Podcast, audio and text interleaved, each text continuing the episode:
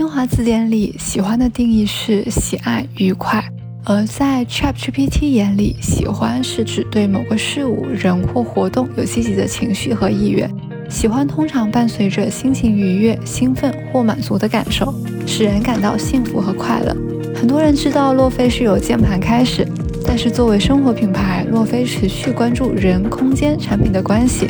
在两平方米的概念下，已经打造了办公、美妆、户外等几个不同的两平方米，持续为用户提供能够打造个性氛围感的产品，并且提出了“我的两平方米和所有喜欢的在一起”的品牌信仰。从小到大，我们都会喜欢很多东西，从衣食住行到文艺欣赏，都会有自己的喜好。但我们渐渐地发现，可能喜欢并不是那么简单能说出口的。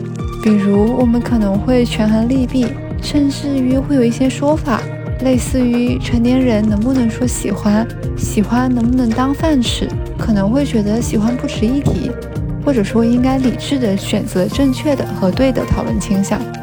而喜欢在很多时候好像也变得难以启齿。这期节目呢，我们就会从喜欢这个词出发，聊一聊我们生活中与喜欢的交集，以及聊一聊为什么我们会羞于说喜欢。欢迎来到新一期的字里行间 Between Lines，我是小时候没有任何兴趣爱好，长大后疯狂寻找自己喜欢什么的随意。我是虽然不知道喜欢什么，但绝对不选不喜欢的颠颠。我今天可能会打破你对我的印象，你们可能会听到很多不走寻常路的喜欢。哦，是吗？我们都认识这么多年了。那你今天就是一整个大爆料的状态是吗？啊，差不多吧，可能是。可以，我很期待，因为我就觉得我好像没有太多羞于嗯启齿的喜欢，我就觉得不太有所谓，所以我一度定下这个主题之后，我都有点不知道聊什么，我就想去网上看一下大家都一般什么羞于启齿，我就在豆瓣发现了一个叫做 Beauty Pleasure 告解亭的小组，豆瓣怎么什么都有？对 对。这个 guilty pleasure 告解亭，它的审核机制就是你要答题判断以下几个里面哪一个算是 guilty pleasure，哪个不算是 guilty pleasure，门槛好高啊！他给这个 guilty pleasure 的定义是一边享受一边羞愧上不了台面的爱好，可能是一首歌、一部电影，或者是某个综艺，要不就是一些食物嘛。好，请听题。第一题，距离考研还有两个月，我每天都在玩豆瓣、看综艺，这是真的很快乐，也是真的很罪恶。你觉得这是 guilty pleasure 吗？这是啊，我其实有点不确定。我猜他的意思应该是他不算，因为有一个帖子里面他有解释说什么样算是 guilty pleasure 嘛。比如说，如果说我总是沉迷游戏，很浪费时间，那么这个就不算 guilty pleasure。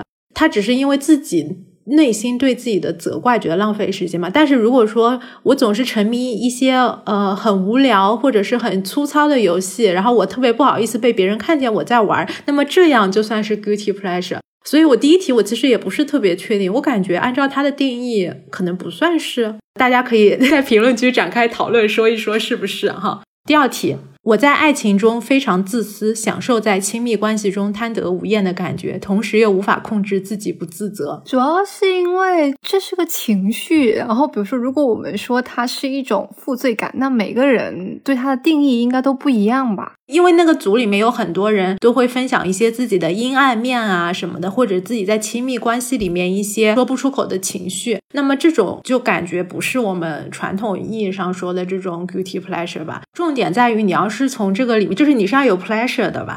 最后一个吧，就说，呃，我非常关注一位艺人，在我心里他很可爱、很有趣，但他的风评不佳，因此我从不与他人分享，甚至不敢给他点赞。这个我觉得还蛮典型的。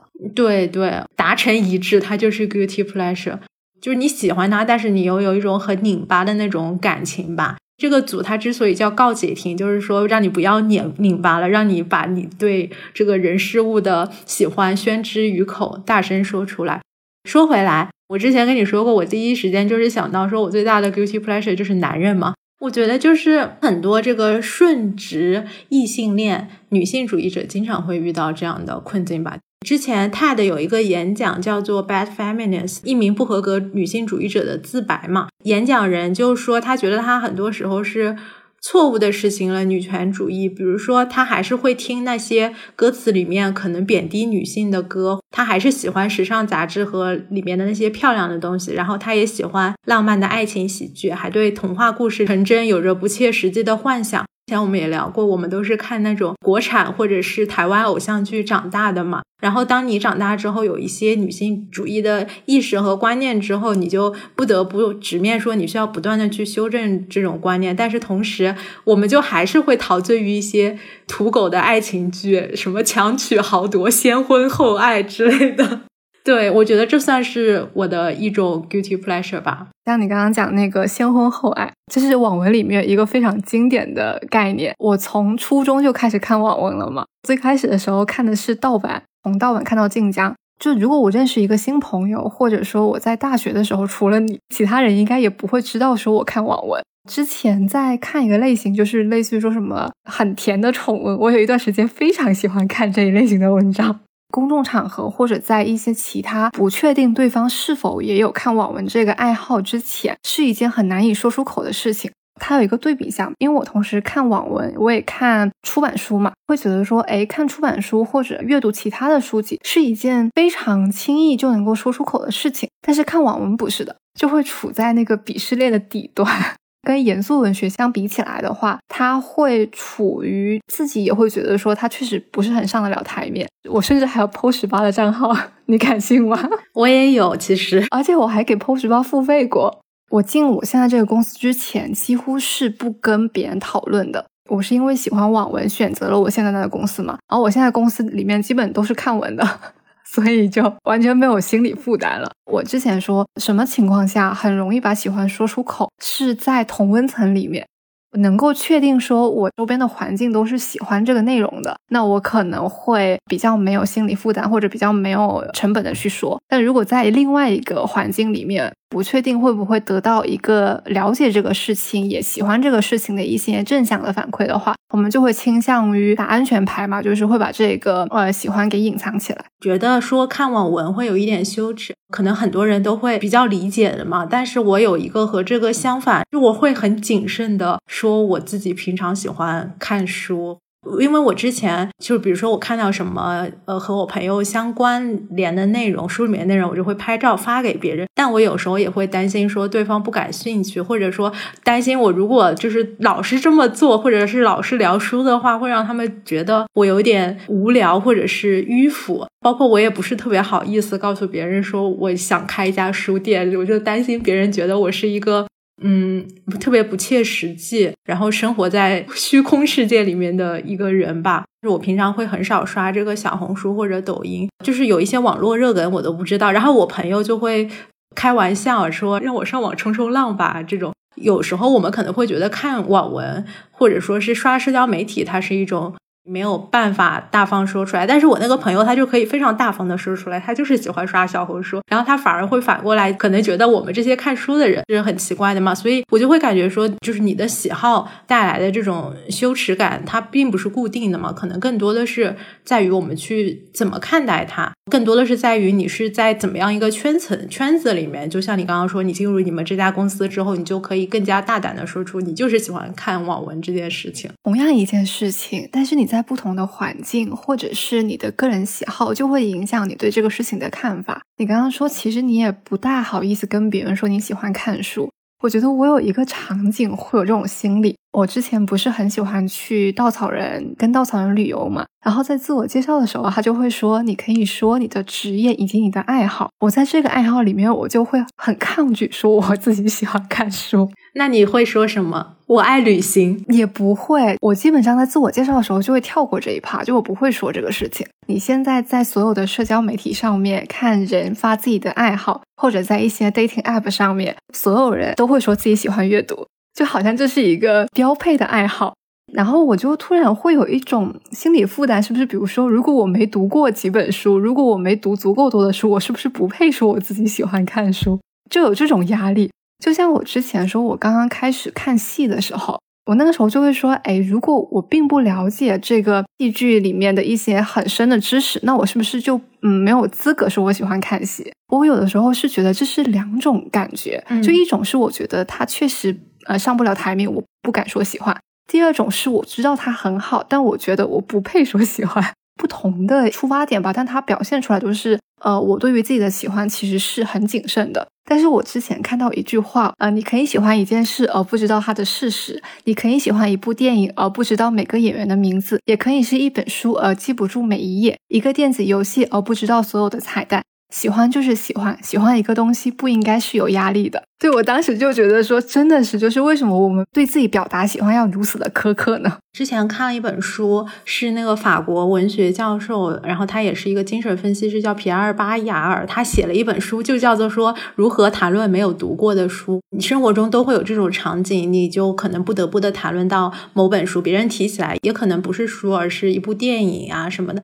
呃，可能是一些特别有名的书，像中国什么《红楼梦》啊之类的，然后国外什么《追忆似水年华》这种，别人提到，然后你自己没有看过，然后就有一瞬间会觉得这种窘迫和羞愧嘛。但是这个作者他就提出了一个观点，就是说你完全可以没有看过这本书。但是你就去谈论它，一个原因是相比于书的内容，你更重要的是知道它在就是整一个框架里面这本书的位置是什么。另外一个是他觉得两个人就一本书完全达成一致的意见，可以说是不可能的，甚至是有害的。反正就这本书，它里面就说到了一些不得不谈论一本没有读过的书的场景，提到一个小故事，就是说有一个作家，他本来是写通俗小说的，然后他也完全没有名气，但只是因为他的名字和一个。大作家的名字，他们俩重名了，他就被邀请去参加那个大作家的一个读者见面会了。对那个作家的书完全一无所知，但是他就要在那个见面会上如何，嗯，凭借自己的机智，假装自己很了解那个作家，也就是大家以为的是他写的书嘛。作者当然不是想劝大家说不读书嘛，呃，是想告诉大家说，毕竟现在有这么多书，就是要放弃这种痴念，说想要把世界上的书都给读完吧。我觉得这是这这是一种不可能达成的完美主义。就像我之前，如果一本书开始读了之后，我就会特别想，无论它好不好看，我都会想把它读完。就有一种打勾的感觉，但现在我觉得，如果我就把它读了一半，我觉得不喜欢，我就放下了。我觉得我好像也不会有太多的负罪感吧。你知道，我之前自己亲身经历，有人问我说喜欢什么的时候，我可能会跟他说我特别喜欢哆啦 A 梦。就有一些人可能会问说，哎，那你喜欢哪哪一集呀？然后我就突然就反应过来，我没有看过哆啦 A 梦，所以那个时候我就会怀疑自己到底是不是真的喜欢。我喜欢很多的卡通人物，就如果他很可爱，我就真的喜欢。嗯嗯。但我在想说，哆啦 A 梦这个事情，还有另外一个点是，因为我从小在农村嘛，然后我从农村到城里生活的时候，别人都喜欢，就所有人都喜欢哆啦 A 梦，或者所有人都喜欢一个动画片。但是因为我从小都没有看过，所以我当时在想说。会不会是因为别人都喜欢，所以为了合群，我也觉得说自己应该喜欢某一个东西，那我就是自己去挑一个呃形象。我并没有看过那个动画片，然后我就说了喜欢。这可能是最早我在反思自己喜欢的一个事情，因为我当时确实被问住了。我如果是别人都喜欢，我就不要喜欢了。其实这两种想法都有，都挺常见的。为什么说喜欢难以启齿？一种是如果别人不喜欢，我们怕没有共鸣，所以我们不说。那另外一种是别人都喜欢，但是我会担心说自己是不是随大流那种喜欢，是不是因为别人潜移默化或者人云亦云导致我喜欢了，所以我才喜欢，所以我就会很抗拒表达这种喜欢。是不是觉得很绕？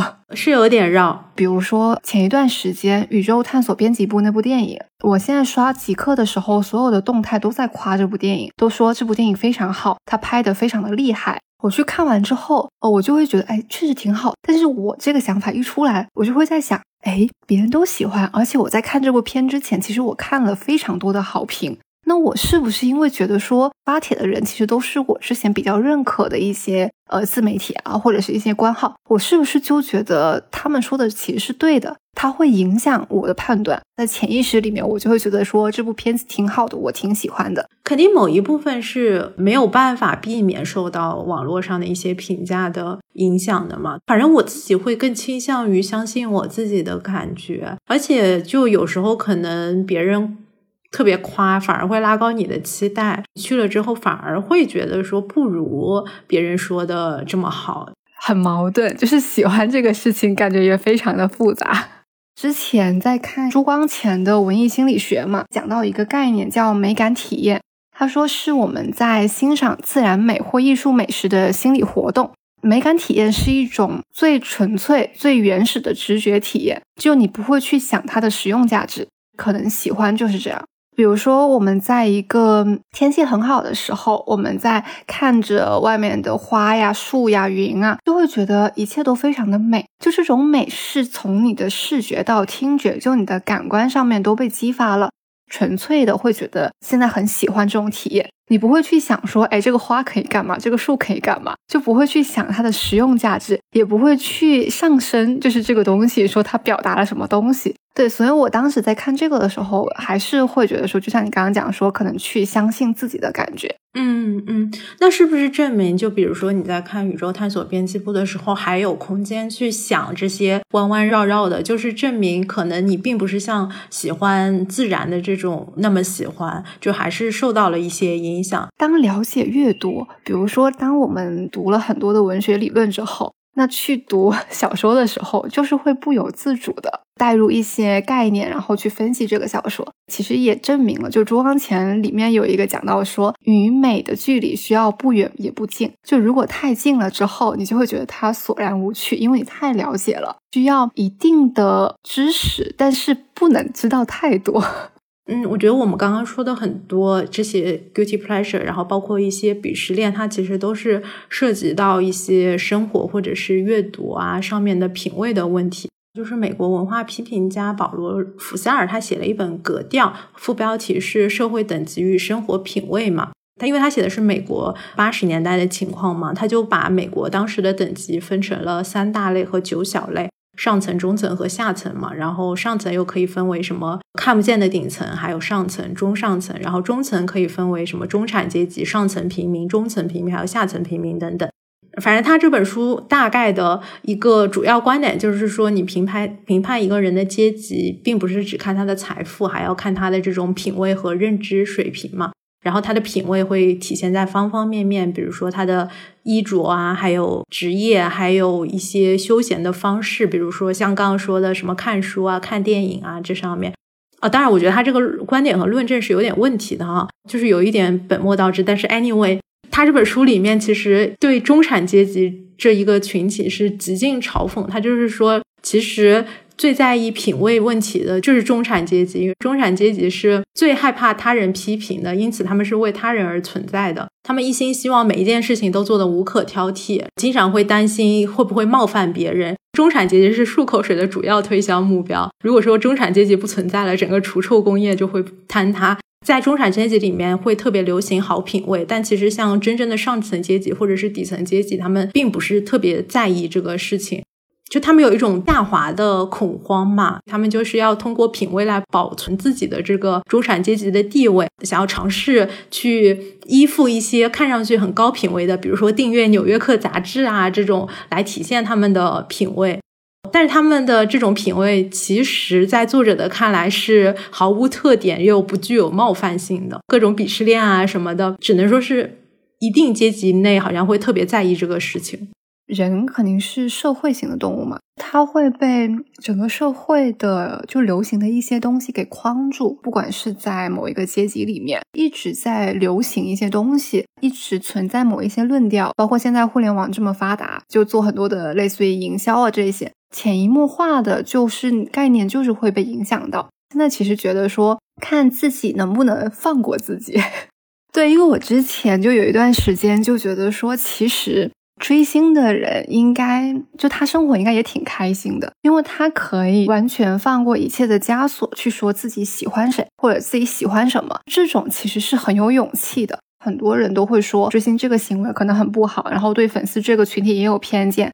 既定的言论底下广而告之，我觉得这个行为本身就是很有勇气的。因为我不大会说自己追星。看追星的定义啊，就如果说追星的定义是什么 打头啊，或者说去应援去花很多钱，那我肯定不算是追星的。然后如果说纯粹是喜欢某个明星的话，其实我我们应该多多少少都会有自己喜欢的明星。初高中的时候我喜欢张杰，初中的时候开始看《快乐男声音》比赛的时候，我那时候就喜欢张杰。在北京的时候还去过两次张杰演唱会，我还挺喜欢谢娜的，而且我在大学的时候还去过她的综艺现场录制。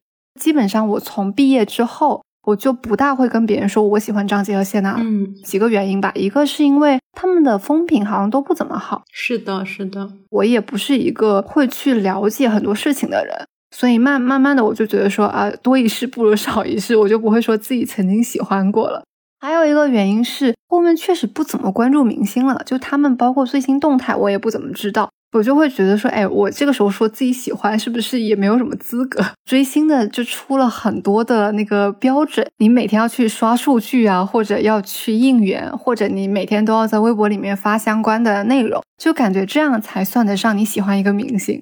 出于这两个，我后面也会不怎么跟别人说我喜欢谁谁谁了。我现在其实是觉得说，我们给喜欢加了很多的标准，很多的定义。只有这样，你才算喜欢。只有做到什么，你才有资格说喜欢。就我觉得，呃，好累哦。喜欢它就是一种直觉性的体验，你喜欢就是喜欢。我只是看它，我也可以说喜欢。我为它花钱，我也算喜欢。它是一个多元性的概念。就是你之前列了一个问题，说最近喜欢什么，我都不知道怎么回答，因为我一时间都不知道怎么去定义这个喜欢。就有可能是我喜欢的东西太多了。对我来说，就好像能引起我兴趣的，让我觉得有意思、有冲动去进一步探索的，无论是人啊、事啊、物啊，反正对我来说，我都会说是我喜欢的吧。按如果按照这个来说的话，就确实喜欢的东西特别多。那我可以说，我觉得我最喜欢的是猫，因为我经常会被问到说你为什么这么喜欢猫呢？我就想说没有理由呀。因为每次我们在讲一个东西，说自己喜欢什么的时候，我们都会觉得说，哎，为什么喜欢呢？我们就可能就会去想要给一些理由，或者说想要去证明自己喜欢。我记得你有一次问我说，呃，我喜欢我男朋友什么？然后我也跟你说没有理由啊，他不会是像是像那种 pulley point，就是一二三四点这种很理智的去思考。像喜欢啊，喜欢花或者喜欢很多的一些很琐碎的东西，我都觉得我那一瞬间就觉得自己很喜欢。可能喜欢的概念就是我看到这个东西，我就会觉得心情很愉快。这不就是氛围感吗？我前阵子就买了一瓶香水，然后我真的好久好多年都没有买香水了，我就发现买香水这个事情，啊，就是贵是真贵，但快乐是真快乐呀。喷了之后一天都能够保持好心情嘛？我就觉得，嗯，人有时候还是需要踏入一些消费主义的陷阱的。像我自己其实可以说不是一个特别讲氛围感的人嘛。然后我租的房间，我感觉就像样板间一样。但是我的室友，我现在不是合租嘛？我室友他就把房间布置的很柔和，窗帘上面还挂那种一闪一闪的小星星的灯嘛。我就之前说他。非常的费电池，因为他就一天开着，就老是要换电池。但是他就是喜欢，然后我也确实觉得挺有氛围感的。然后我也经常，我觉得就是进他的房间就有一种很，嗯，心情就很平静的感觉。进我的房间，我就有一种我马上就要开始工作了，特别烦的感觉。所以我有时候不想工作了，我就会经常去他的房间里面蹭一蹭，这样子。就我现在会定期的买花，然后我把它放在。房间里面就每天都要换一下水啊。看的时候，就其实今天并不是什么特殊的日子，它就会让我觉得，哎，其实今天也有一些美好的事情在发生。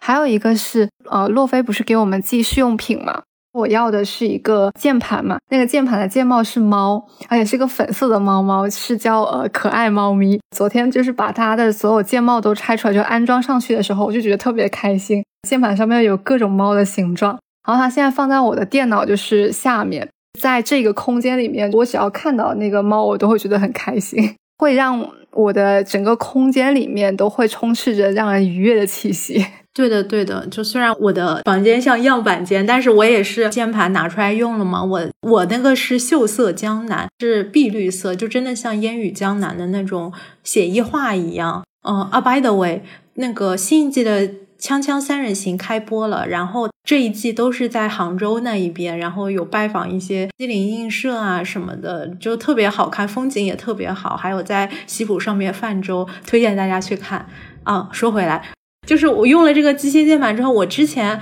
我其实有同事，每次我们每周开选题会的时候，他都会拿那个机械键盘去嗯敲敲打打的。我之前就有点不理解，因为我觉得带过去就挺麻烦的嘛。然后我这次用了之后，我就发现。我因为我也算是那个文字工作者嘛，我就感觉敲机械键盘写稿确实有一种不一样的快乐。你啪啪啪就可以听那个声音，就就觉得挺爽的。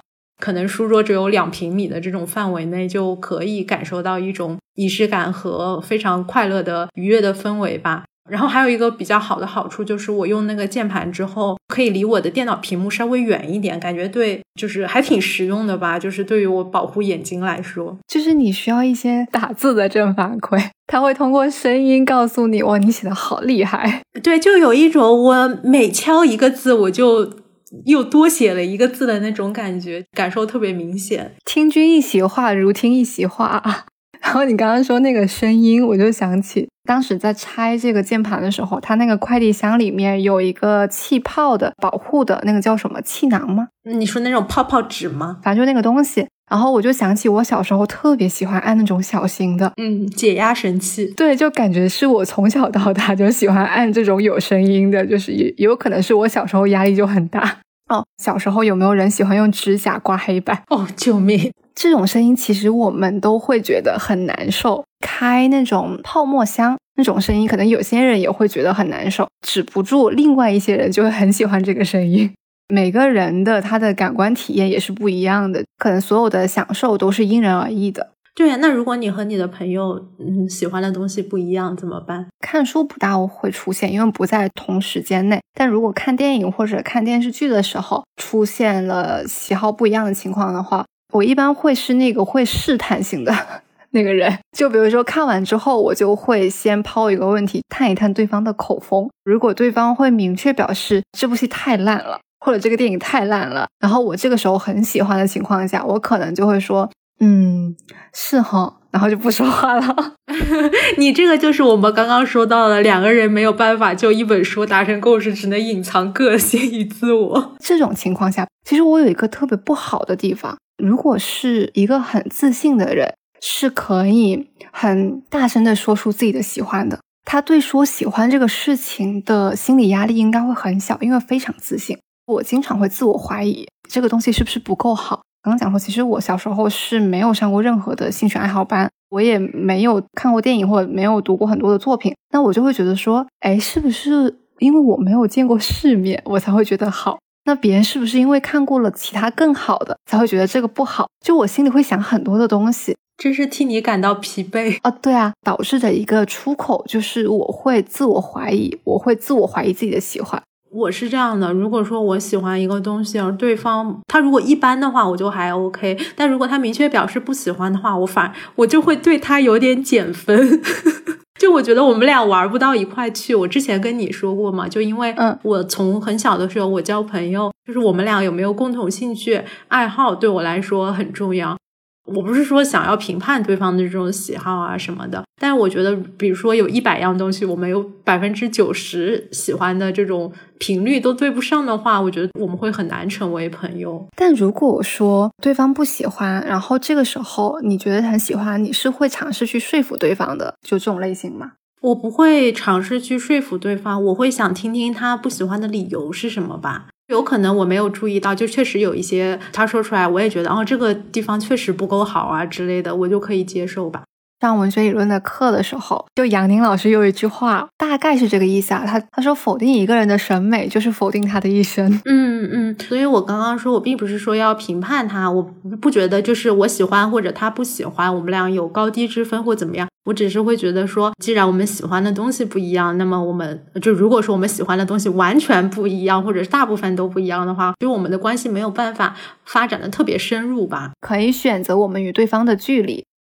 别人不喜欢，然后我们喜欢，或者是别人喜欢我们不喜欢，可以接受的范围内，那就在这个范围里面去做朋友。如果不行，就是会选择呃远离吧。呃，喜欢这个事情，它永远是跟自我有关系的。我有的时候觉得说，我们可能其实是在寻找喜欢的过程中去发现自我。最近说自己一直在给自己找兴趣爱好嘛。学古琴其实也没有坚持下去。最近说我想再学画画，也会因为说觉得自己并没有学到学得很好，并拿不出手而羞于说喜欢。有时候不用这么功利吧，就是从喜欢变成兴趣，变成志趣之间还是有一点嗯区别的。然后我觉得，如果喜欢的话，不断的投入时间去做，就不要有一个设想的特别完美的目标就可以了。就因为我之前看过一个看法是说，如果你觉得一个兴趣爱好能够在这一个事情里面你能够看到意义，那它就是你的兴趣爱好，无论这件事情在别人眼里是否有意义。其实我本来是想说，没有意义也是可以喜欢的，在一件事情里面没有获得成长，纯粹的快乐也是可以喜欢的。嗯，对，但是快乐就是意义吧。比如说在画画的时候得到了心情的平静，我觉得这就是意义吧。就在文艺心理学里面，他有讲到说，因为最开始我们对于文艺的态度，其实是比如说寓教于乐，就为了教化而文艺。然后到后来的十九世纪的浪漫主义和唯美主义，才会有一个思潮叫为了文艺而文艺。他们都会更倾向于是情感的抒发。比如说诗有什么用处呢？美就是它的用处，这还不够吗？像花、香气、鸟儿以及一切还没有因效用于人而丧失本来面目者，都是如此。就我们有很多的东西，它都是没有用的，但它就是很美，我们就是很快乐的。对，如果你要说它的实际意义，其实都是没有的。对呀，对，无用之美嘛？包括我们之前说，包括什么仪式感啊、氛围啊，那它就是因为喜欢或者因为纯粹的快乐，然后而存在。因为我那天问他们那个品牌说，洛菲的就英文是什么意思嘛？就是 love 和 free 的组合，所以它本意其实也是热爱自由的生活嘛。我当时就在想说，可能这种自由也某一种程度上也是大声说喜欢的自由吧。不管在什么时候喜欢什么东西，你都会没有羞耻感的，能够直面自己的喜欢，以及去说自己的喜欢，这也是一种自由。我当时在微信读书里面搜“喜欢”这个关键词出来的一本书，可是我偏偏不喜欢。它是一个台湾的呃作家吴小乐的一个散文集。这个书名是来自金庸的一本书，里面有一段是说：“那都是很好很好的，可是我偏不喜欢。”这篇散文集里面写到的，比如说，呃，有些人可能会喜欢旅行，但有些人觉得旅行非常的花钱，非常的奢侈。有些人喜欢 A，有些人喜欢 B。最后的时候，有一句话是说：“你说的那些，包括什么进修啊、考公职啊、存头期款、增加竞争力，都是很好很好的，可是我偏不喜欢。”跟我们这一期讲到有点像啊，不管别人喜欢什么，不喜欢什么，最重要的还是找到自己的喜欢。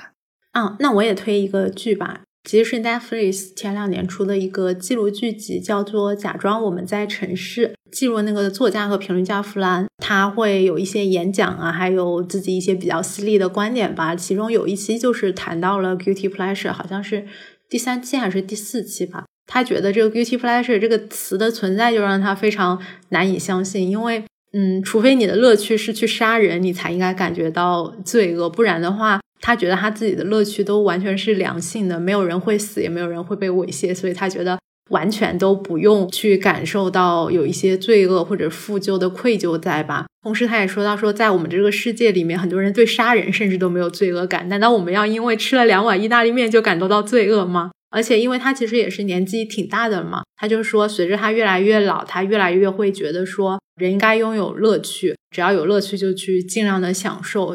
上上期的时候，呃，我们聊了暮色将近嘛，里面其实也是这样的，就他在接近暮年的时候，就没根本没有时间去考虑别人，也没有时间去考虑我们刚刚聊的这一整期各种小心思的。我觉得就是有有乐趣的话，就去享受吧。哎，那我们分享一下我们这两周的每一件美好的小事。惯例板块，你先说。好的，我这一期终于有主题了，而且是和我们这个契合的主题。我要分享一些我的 guilty pleasure。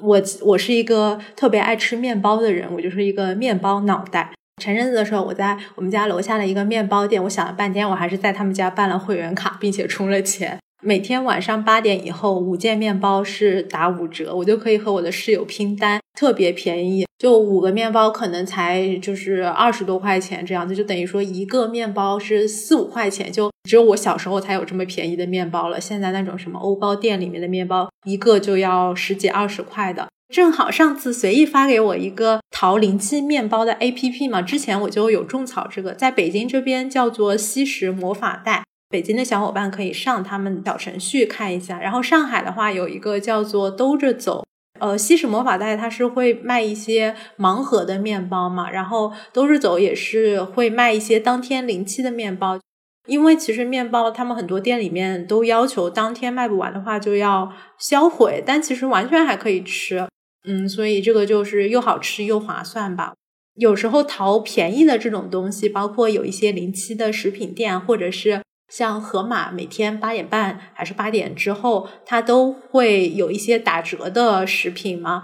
嗯，薅羊毛占一些小便宜，就感觉会有有些丢脸或者怎么样，可能也算某种程度上面这种 guilty pleasure 吧。但是真的很快乐，我觉得是一个非常经济实惠。我先补一个，我昨天刚刚从盒马邻里下了单，盒马先生是当天生产的，然后盒马邻里是隔天。但它会便宜非常多，基本上是八折或者就是更低的折扣。你从盒马那个 app 进去，然后你选地址的时候，你可以选到是盒马先生还是盒马邻里。我的第一件事情是我最近很喜欢用淘宝的淘工厂。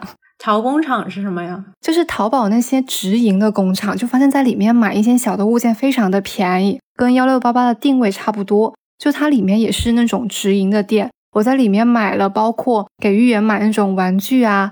非实用的一些日用品，感觉都很便宜，而且它最近有一个活动，三块钱可以买三个东西，所以我花了三块钱买了一个搓澡巾，买了一个放肥皂的那个盒子，还买了一个钢丝球。天呐，居家小能手！然后讲到贪便宜这个事情。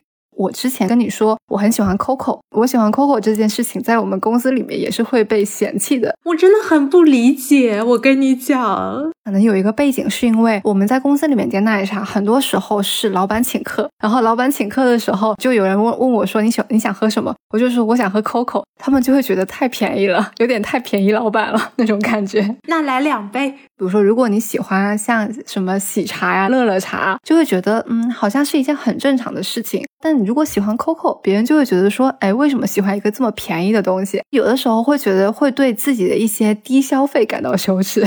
我就是喜欢一点点冰淇淋红茶加波霸，我的最爱。我今天就要点一杯。Coco，我超级喜欢那个双响炮，就百香果双响炮，从我大学喝到现在，每年都会喝的一个一款饮品。如果大家还没有喝过，一定要去喝一下。来，你接着说。第二件就是关于 Guilty Pleasure 的美好小事，就前阵子吧，张译不是火了嘛？就因为狂飙那个，嗯，我终于可以说我其实喜欢张译挺久的。不是，之前是他没火之前，你是不能说嘛？我就是觉得说出来有一点羞耻，一个是因为他之前其实有一些厌女的言论，就黑料嘛，这个和屈楚萧其实有一点相似，我其实也挺喜欢屈楚萧的，他还就挺长在我的审美上面的。反正也是之前风评不太好吧，虽然后面好像各种辟谣啊什么，但反正真真假假，我们咱也不知道是怎么回事啊。但屈楚萧演的那个话剧我还挺喜欢的啊，对他跟丁一腾演，我还之前他在杭州，但是我都没赶上，哎，可惜，不知道之后还有没有。第二个更令我羞耻的是，其实我觉得张译还长得挺 好看的，这也是很常见的一种羞耻。我觉得我不是特别看脸，就是整一个气质啊什么的。然后我现在终于可以大方的以略带开玩笑的说出我其实是张译的颜粉这个事情，并且得到很多人的赞同。我觉得这件事情令我特别开心。然后第三个其实类似于你刚刚说的嘛，就你说你可能觉得你画画之后，觉得自己画的不太好，然后就不太好意思展示啊，不太好意思说自己喜欢画画这样。然后我之前不是立下志愿说要开始画画嘛。我我其实行动力一直挺弱的，但我终于在这个月的时候开始画画了，而且我还拿出了我中学时候我一个朋友送给我的一个速写本吧。我之所以一直留到现在，是因为那个速写本就他在封面上自己有画画，他画画很好嘛。不是还会有那种小人书，就是你在每一页纸的角落画一个小人，你翻的快了之后，这个小人就会动起来嘛。然后他就在每一页纸的那个角落给我画了。然后现在我就每天画一页，你还是有一点小小的羞耻，但我觉得我在一天一天的进步，嗯，很不错。你呢？那我分享两个跟喜欢有关的小事吧。一个是玉圆也太喜欢我了吧？你就跟我妈那天发微信跟我说，白居易也太黏我了。我一上沙发，他就挤到我旁边；我一站起来，他就跟着我，真是令人生气。这个事情是因为上周我跟我男朋友在房间里面打游戏，打完之后就是我我还在房间里面，他刚出来，就是因为玉远一直在门外叫，他就打开门，玉远就跑了，就看到他是他就跑了。这个时候他又把门关上，玉远就还是在门外叫。我这个时候把门打开之后，哇，他就非常快的跑过来，吭哧吭哧的跑过来了，然后就冲着我喵喵叫。他也太喜欢我了吧！只有傅老师受伤的世界达成了啊，这是第二个，第三个是啊，我也太喜欢甜食了吧！我还以为你要说我也太喜欢芋圆了吧？不是，因为我前两天太馋了，我点了一个地瓜条，就是因为我本身肠胃就不舒服，一般这种情况下需要忌口嘛，就比如说可能就需要吃清淡一点的东西。但是我昨天吃完饭之后，其实我不饿了，但是我就觉得。就是我想起我不能吃甜食，我就想哭。我就说我好想吃甜的呀。傅先生就在旁边说：“你真的特别好笑。”就是我们从来没有看到一个人馋甜食馋到想哭的。想起来就是他们那种酒店里或者是晚宴嘛。你如果是提供鸡尾酒或者是白葡萄酒，就那个白葡萄酒，如果是越甜的话，就证明这个办晚宴的主人地位越低，说明他越没有品味。这个又是另外一种奇奇怪怪、莫名其妙的鄙视链。我们要拒绝这种，就是要支持甜食，对嘛？就是喜欢甜食就去吃嘛。我就喜欢甜的酒，喜欢花就去买嘛，喜欢什么都可以去做。是的，刚刚提到那本格调的书里面嘛。它不是分了九个阶级嘛？但是在最后的时候，他又另外划分了一个不在这九个阶级之内的，算是打引号的阶级吧。他就把它叫做另类者。他说，另类者绝不会。为该选一件黑色雨衣还是米米色的雨衣而发愁，因为他们根本不穿雨衣，他们要么任由雨淋，要么找个地方暂避一下，等雨停了再出来。他们可不是时间的奴隶。当时这个作者写的时候是美国的一九八八几年吧，八十年代，反正他当时写说，另类一族的阵营还不够强大，但是肯定会大起来的，因为许多人尚未意识到他们已接到邀请，他们最终都会加入到另类的行列。可能我们这一期节目也是在向听友发出邀请吧，就加入到这个打引号的另类的行列之中，就去真实的面对自己的喜好吧，喜欢就大声说出来。那我们这期节目到这里就差不多啦，就像洛菲的 slogan 一样，他说的是我的两平方米和所有喜欢的在一起。我们也希望听这一期节目的各位听众都可以勇敢的说出自己的喜欢，选择自己所喜欢的东西。感谢你收听本期节目，《字里行间 Between Lines》已经在小宇宙、喜马拉雅、网易云、苹果 Podcast 等多个平台上线。如果你喜欢我们的内容，可以在各大平台订阅我们，也可以在评论区与我们多多互动。欢迎小宇宙打赏，在爱发电支持我们。我们下期再见啦！下期再见，拜拜。